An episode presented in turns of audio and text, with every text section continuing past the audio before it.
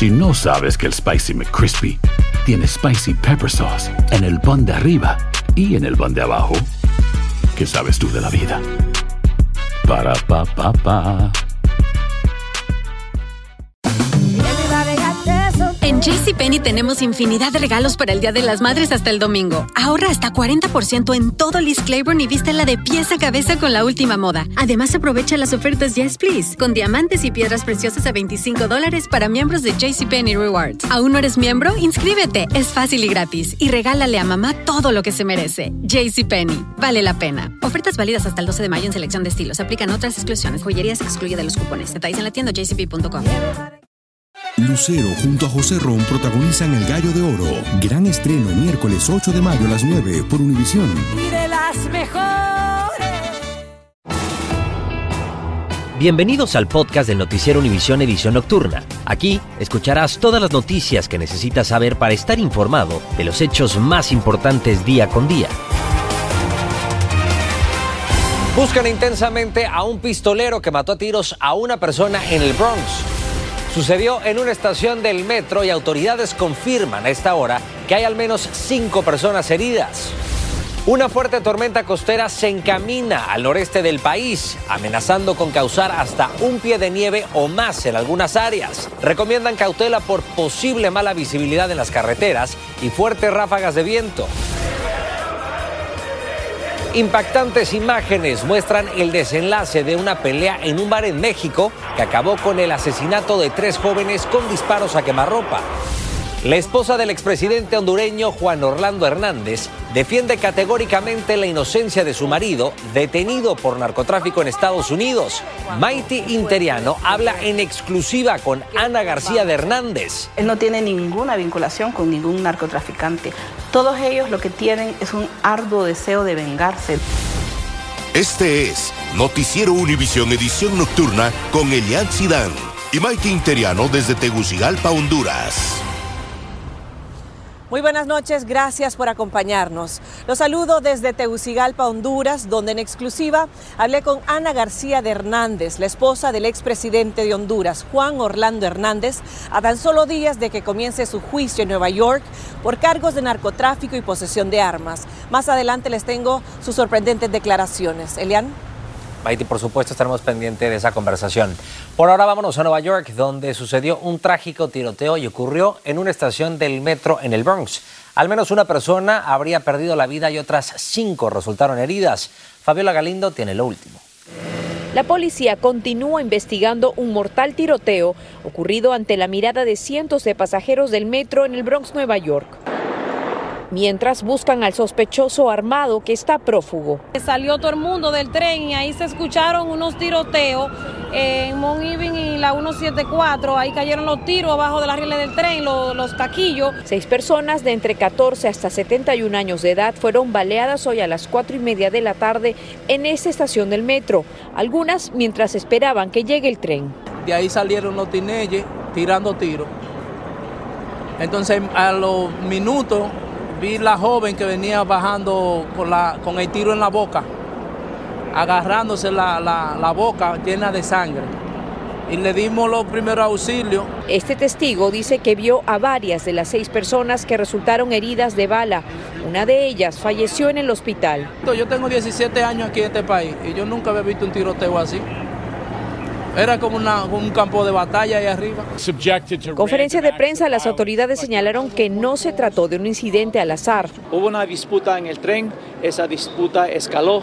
Uno de los individuos de los dos grupos sacó una arma de fuego y comenzó a disparar. Tiraron como 14 disparos y, y luego la persona eh, bajaron todo. La policía investiga si el hombre de 34 años que falleció era un transeúnte inocente o si estaba involucrado en la pelea, mientras espera que las demás víctimas se recuperen y continúa la búsqueda del sospechoso.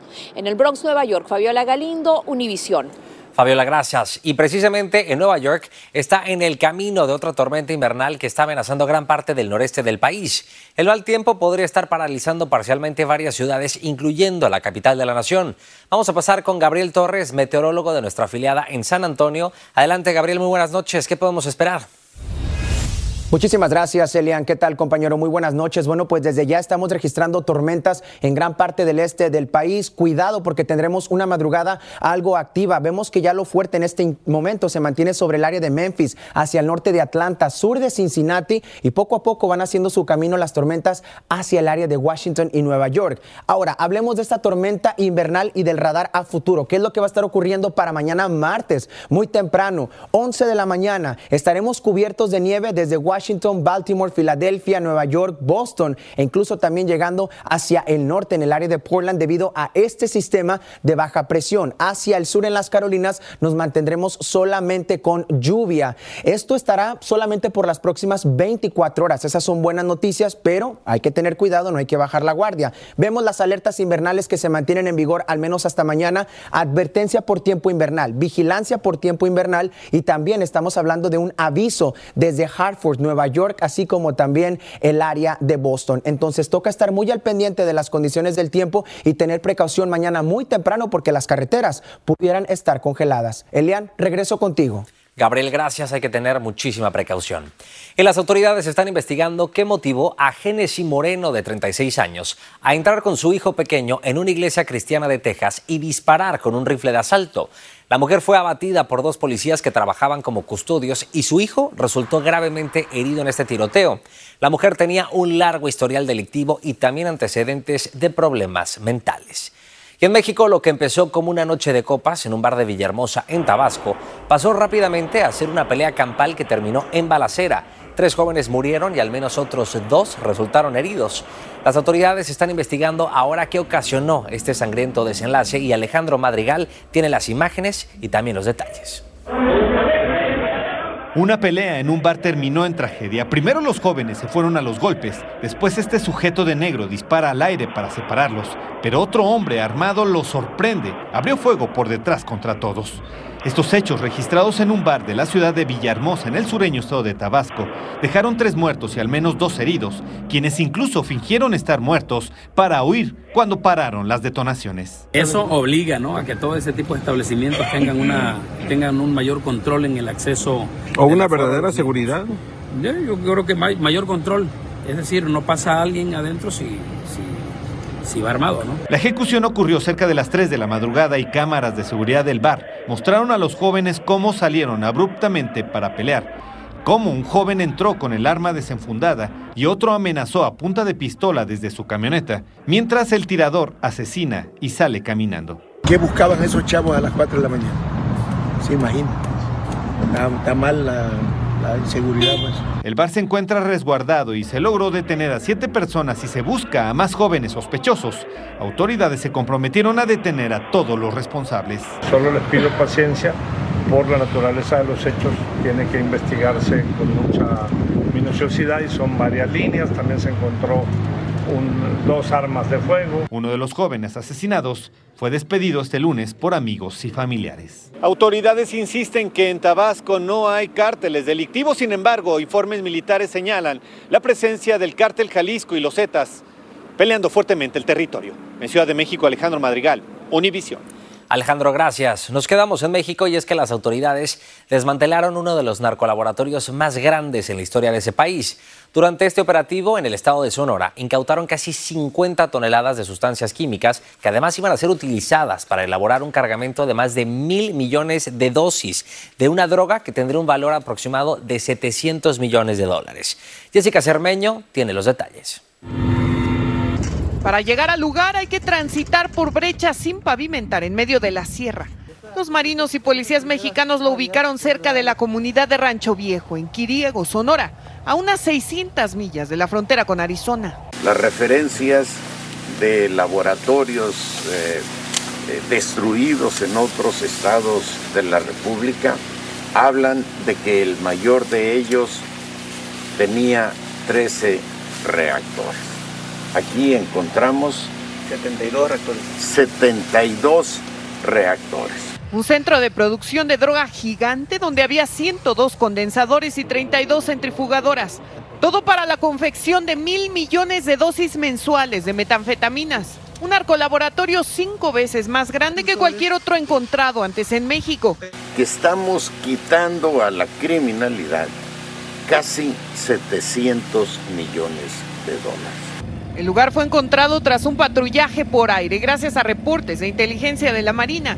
Y aunque al parecer trabajaban ahí al menos 70 personas, no hubo ninguna captura. Lo que hacen estas personas es cuando se les está afectando en un determinado lugar, pues tienen que cambiar. El laboratorio fue encontrado el pasado 8 de febrero en una zona de influencia del cártel de Sinaloa y en la ruta más utilizada por este grupo para traficar fentanilo y drogas sintéticas hacia Estados Unidos. En este narcolaboratorio, los agentes y marinos encontraron 45 toneladas de drogas sintéticas y al menos 5 toneladas más de sustancias químicas. En México, Jessica Cermeño, Univisión. Estás escuchando la edición nocturna del noticiero Univisión.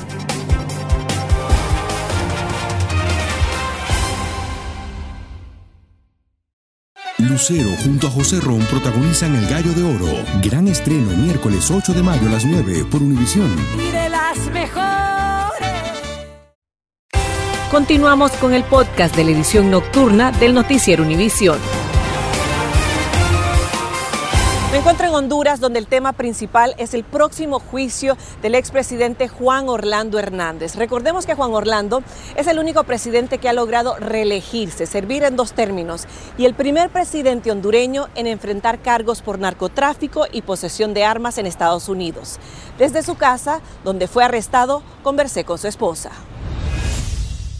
Su esposo entrega el, a finales de enero, 27, el 27 de enero. Pero él, estando todavía en el puesto como presidente de este país por segundo término, ya él estaba siendo investigado.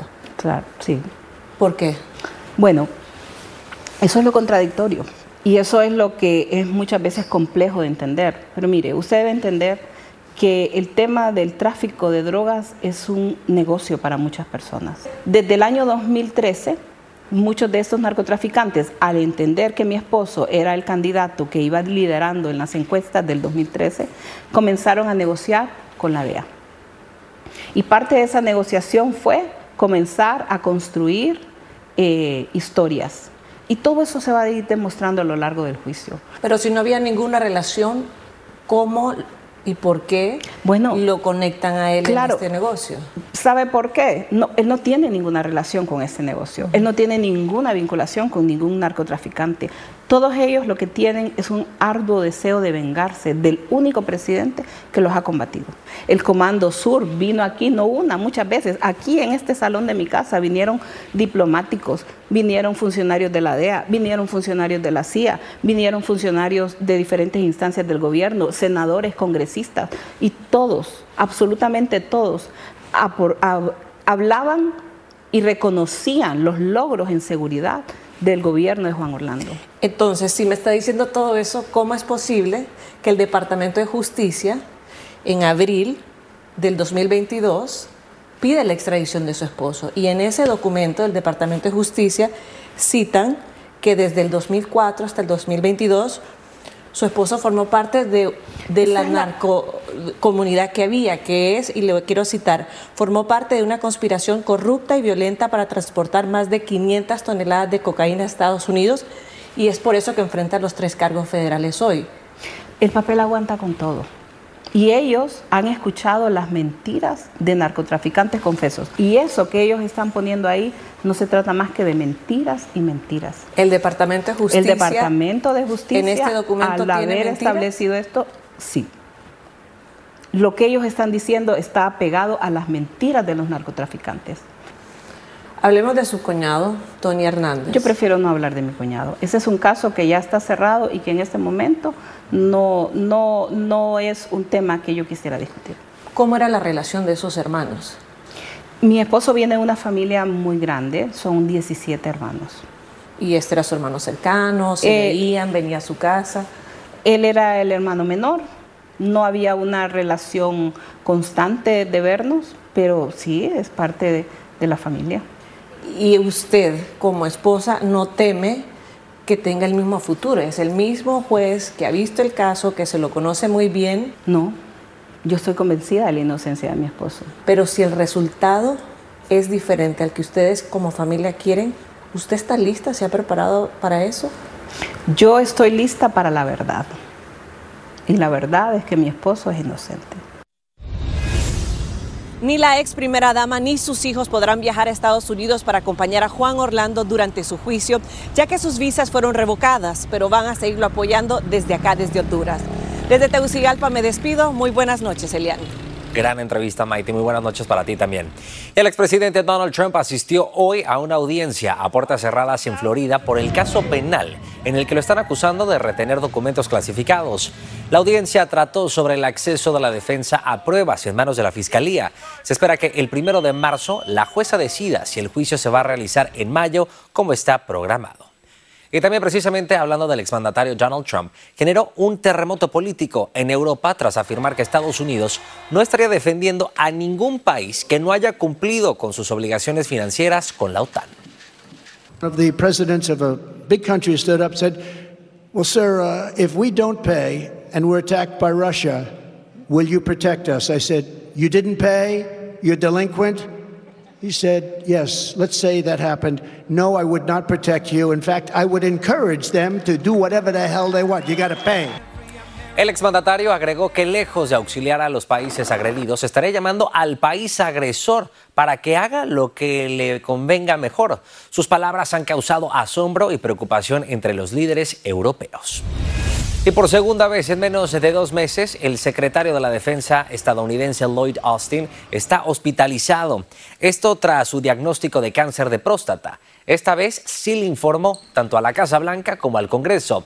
Austin delegó temporalmente sus funciones en Celeste Wallander, la subsecretaria de Defensa para Asuntos Internacionales de Seguridad. Y siguen llegando migrantes de diversos países que buscan ingresar a Estados Unidos y pedir asilo. Desde que cruzan a la frontera están buscando que la patrulla fronteriza los encuentre para que los procesen. Oscar Gómez estuvo precisamente en Sasabe, Arizona. Habló con algunos migrantes y colaboró para rescatar a uno de ellos. Caminan en la oscuridad a punto de congelarse por las bajas temperaturas. Desesperados por encontrar a los agentes de migración, forman parte de más de 250 personas que cruzaron en el área de Sázabe. Para migración. migración. ¿Por qué? Para poder este, para que nos den asilo. En la madrugada encontramos a un migrante de Bangladesh. Había resbalado y su pierna estaba prensada entre acero. Migrantes pasaban a su lado e imposibilitados de ayudarlo fue el equipo de Noticias Univisión el encargado de solicitar ayuda a la patrulla fronteriza. Los esfuerzos fueron en vano. Los agentes trataron de sacarlo con una cuerda, pero no se pudo. Tras varios intentos fallidos, las autoridades llamaron a los paramédicos. Tras casi dos horas, su pierna quedó libre y fue trasladado a un hospital cercano. A la par de los gritos de dolor veíamos a migrantes llegando, se detenían, miraban y seguían su camino hasta llegar a esta pequeña escuela en medio del frío y la oscuridad de la noche. Es un rayo de esperanza, un descanso. La directora del recinto les permite usarlo como refugio durante los fines de semana. Gracias. Lorenzo y su familia fueron parte de los cientos de migrantes que dormían en este lugar. Hemos dormido en, en el cerro. Bendito Dios, hoy nos tocó descansar aquí.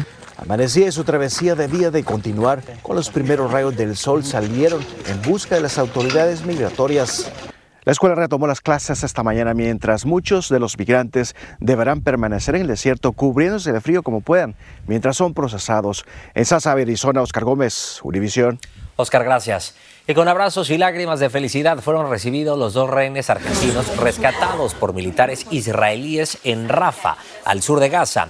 Se trata de Fernando Simón Marman, de 60 años, y Luis Har, de 70, quienes además se encontraban entre las 240 personas secuestradas por Hamas el pasado 7 de octubre. Ambos se encuentran en buenas condiciones de salud y el presidente Joe Biden dijo que conversó sobre la situación de la guerra en el Medio Oriente con el rey Abdalá II de Jordania. Y si su refrigerador hace hielos, preste mucha atención porque una conocida marca estaría retirando miles a nivel nacional. Les contamos la razón. Y también tuvieron que pasar más de 80 años para que dos gemelas se pudieran reencontrar. La Comisión de Seguridad de Productos de Consumo dijo que la compañía Electrolux estará retirando más de 380 mil refrigeradores en Estados Unidos y Canadá debido a que los componentes para hacer hielo pueden romperse y causar que las piezas de plástico entren en el hielo y provoquen heridas o asfixia. Al momento se han reportado al menos 343 incidentes por este defecto. Para más información ingrese a la página cpsc.gov. Y los Chiefs de Kansas City regresaron a casa y están listos para celebrar con sus fanáticos. La ciudad estará gastando un millón de dólares en la organización de este miércoles de un desfile triunfal. Los Chiefs ganaron su segundo Super Bowl consecutivo, derrotando a los San Francisco 49ers. Y ocho décadas tuvieron que pasar para que dos gemelas pudieran reencontrarse. Tenemos las imágenes y los detalles de esta reunificación. Dos gemelas que al morir sus padres tenían cinco años fueron separadas y se vieron un día cuando tenían nueve años y desde entonces pasaron nada más y nada menos que 81 años. Una vive en Colorado y la otra en Las Vegas, pero una prueba genética permitió identificarlas y a sus 90 años sostuvieron un emotivo reencuentro. Aquí las imágenes que hablan por sí mismas. Hasta aquí la información. A nombre de todo el gran equipo que hace posible la edición nocturna, les agradezco su sintonía y les deseo una estupenda noche. Hasta mañana. Gracias. Gracias por escucharnos. Si te gustó este episodio, síguenos en Euforia, compártelo con otros, publicando en redes sociales y dejándonos una reseña. Lucero junto a José Ron protagonizan El Gallo de Oro. Gran estreno miércoles 8 de mayo a las 9 por Univisión. Y de las mejores.